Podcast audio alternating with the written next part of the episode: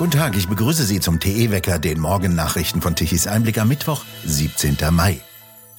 Gegen sechs angeklagte Mitglieder des sogenannten Remo-Clans verhängten Richter am Dresdner Landgericht gestern Freiheitsstrafen zwischen vier Jahren und vier Monaten und sechs Jahren und drei Monaten.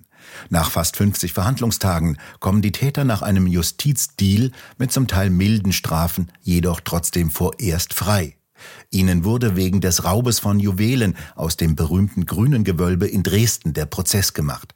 Die Täter erbeuteten 21 Schmuckstücke aus Diamanten und Brillanten von unschätzbarem Millionenwert und verursachten zudem fast zwei Millionen Euro Sachschaden. Im Prozess hatten sich Verteidigung und Staatsanwaltschaft darauf geeinigt, dass ein Teil des gestohlenen Schmucks zurückgegeben wird und die Angeklagten festgelegte Höchststrafen kassieren. Sie bekommen außerdem Haftverschonung mit Verkündung des Urteils, da sie bereits seit bis zu zweieinhalb Jahren in U-Haft sitzen. Die Haft können sie später in Wohnortnähe antreten und verbüßen. Dieser Deal veranlasste Tichys Einblick-Autor Mario Turnes zu folgenden Anregungen. Falls die Remos zu dem Schluss kommen, dass Knast gerade nicht in ihre Work-Life-Balance passt, sollten wir ihnen weiter entgegenkommen, schreibt Mario Turnes bei Tichys Einblick online.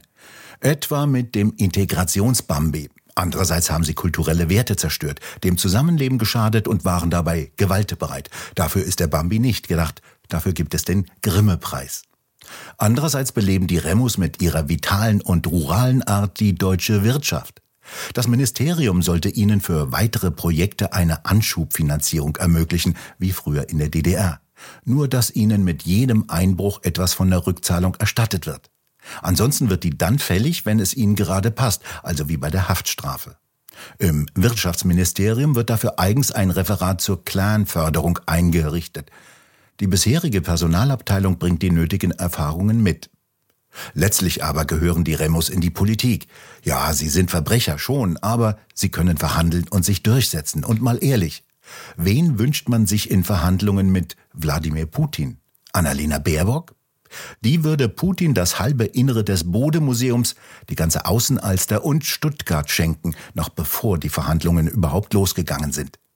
Die Remus haben immerhin schon mal eine Dresdner Staatsanwaltschaft über den Tisch gezogen. Und in solchen Runden ist es ganz wichtig, dass ein privater Draht entsteht. Ein gemeinsames Thema hätten Putin und die Remus schon mal. Sie könnten sich königlich über den deutschen Staat amüsieren, der sich nicht vorwerfen lassen muss, nichts mehr hinzukriegen. Denn den Remus das Leben leicht machen, das schafft dieser Staat hervorragend. In München hat sich der ehemalige Audi-Chef Rupert Stadler schuldig bekannt. Seine Verteidigerin verlas eine Erklärung, in der er sein Fehlverhalten einräumt. Er hätte die Möglichkeit gehabt einzugreifen, dies aber unterlassen. Dies bedauere er sehr. Mit diesem Geständnis geht der Prozess um manipulierte Abgaswerte bei Dieselfahrzeugen in München zu Ende. Damit ist Stadler das erste Mitglied des VW-Konzernvorstandes, das vor Gericht den Vorwurf des Betrugs durch Unterlassen im sogenannten Dieselskandal eingeräumt hat. Die Wirtschaftsstrafkammer hatte Stadler ein Angebot gemacht, das der nicht abschlagen konnte. Bewährungsstrafe bei einem umfassenden Geständnis und die Zahlung von 1,1 Millionen Euro. Stadler hatte während des zweieinhalb Jahre laufenden Prozesses seine Unschuld beteuert. Damit dürfte der lang andauernde Prozess gegen Stadler und weitere ebenfalls angeklagte Ingenieure demnächst zu Ende gehen.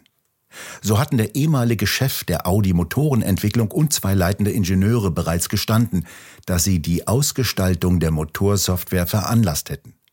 Damit hielten die Motoren die engen und an die Grenzen des technisch Machbaren gesetzten Stickstoffdioxid-Grenzwerte auf dem Prüfstand ein, nicht aber mehr auf der Straße.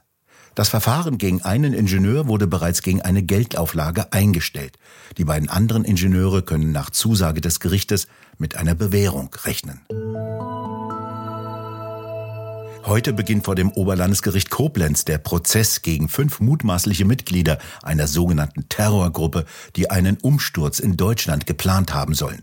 Den vier Männern im Alter zwischen 44 und 56 Jahren und einer 75-jährigen Frau wird vorgeworfen, eine inländische terroristische Vereinigung gegründet zu haben oder darin Mitglied gewesen zu sein.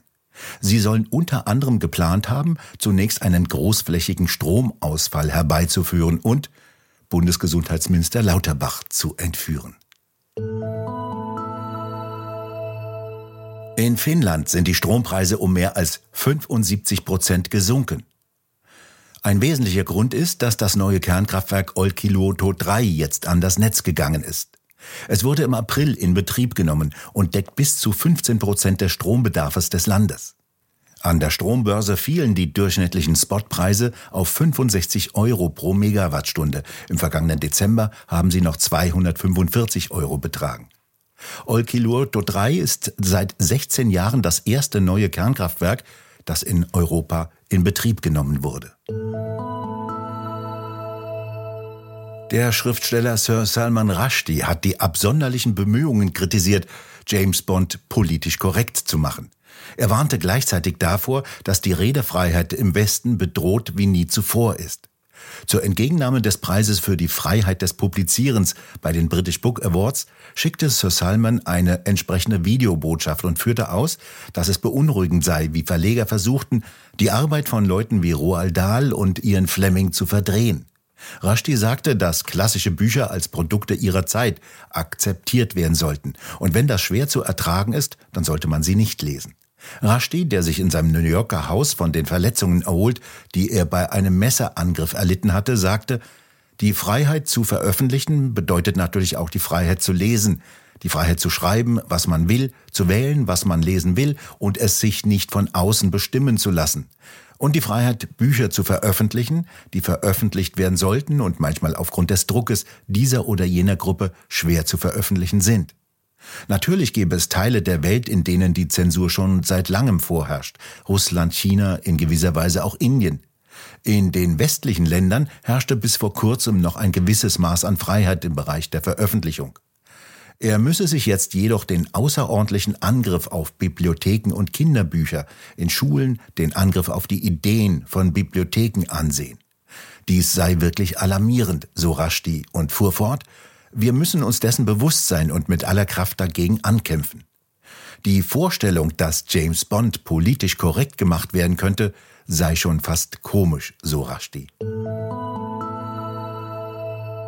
Langsam beginnt ein Hochdruckgebiet über Irland mehr Einfluss auf unser Wetter zu nehmen. Heute ist es überwiegend wechselnd bewölkt mit Aufheiterungen vor allem am Nachmittag. Am Alpenrand noch abnehmende Regenfälle.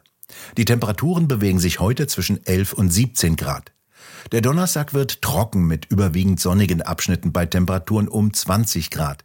Zum Wochenende hin steigen die Temperaturen bis 25 Grad an. In den nächsten Tagen drohen in Norditalien weiterhin schwere Regenfälle mit Überschwemmungen und Erdrutschen. Dauerregen ist für morgen und die kommenden Tage auch rund um Imola vorhergesagt. Dort soll am kommenden Wochenende das Formel 1 Rennen stattfinden und noch ist unklar, ob Trainingsläufe und Rennen stattfinden können. Und nun zum Energiewendewetterbericht von Tichys Einblick.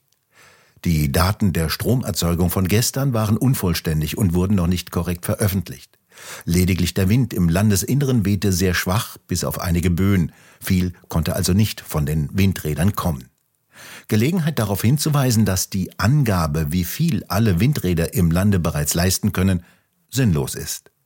Eine installierte Leistung sagt nichts darüber aus, wie viel Strom tatsächlich erzeugt wurde. Die Angabe der Leistung in Megawatt oder Gigawatt ist dasselbe wie die Angabe, über wie viel PS ein Auto verfügt. Entscheidend ist erst die geleistete Arbeit, also wie viel Strom tatsächlich erzeugt wurde oder wie viele Kilometer gefahren wurde. Und ohne Wind kein Strom. Wer sagt, dass ein sogenannter Windpark Tausende von Haushalten mit Strom versorgen könnte, will hinter die Fichte führen. Die Ausbeute von Strom von Windrädern an Land ist extrem schlecht. Der Wind weht nicht in ausreichendem Maße. Und noch schlechter ist die Ausbeute von Photovoltaikanlagen, die immer größere Flächen bedecken. Auch die Angabe eines Jahresdurchschnittes ist uninteressant. Strom kann nicht gespeichert werden. Es kommt darauf an, wie viel in einem Augenblick produziert wird. Es muss immer genau so viel produziert werden, wie gebraucht wird. Und genau dies macht es so anspruchsvoll, eine Stromversorgung aufzubauen, die zuverlässig preiswerte Elektrizität liefern kann. Und dies quer über Europa. Das europäische Netz ist wohl die größte Maschine, die die Menschheit je gebaut hat. Wer die mal eben verändern und wenden will, sollte schon etwas mehr davon verstehen. In Paris hat übrigens gestern das Parlament mit breiter Mehrheit für einen beschleunigten Ausbau der, nein, nicht der Windräder, sondern der Kernkraft gestimmt. Wir bedanken uns fürs Zuhören. Schön wäre es, wenn Sie uns weiterempfehlen. Weitere aktuelle Nachrichten lesen Sie regelmäßig auf der Webseite tichiseinblick.de und wir hören uns morgen wieder, wenn Sie mögen.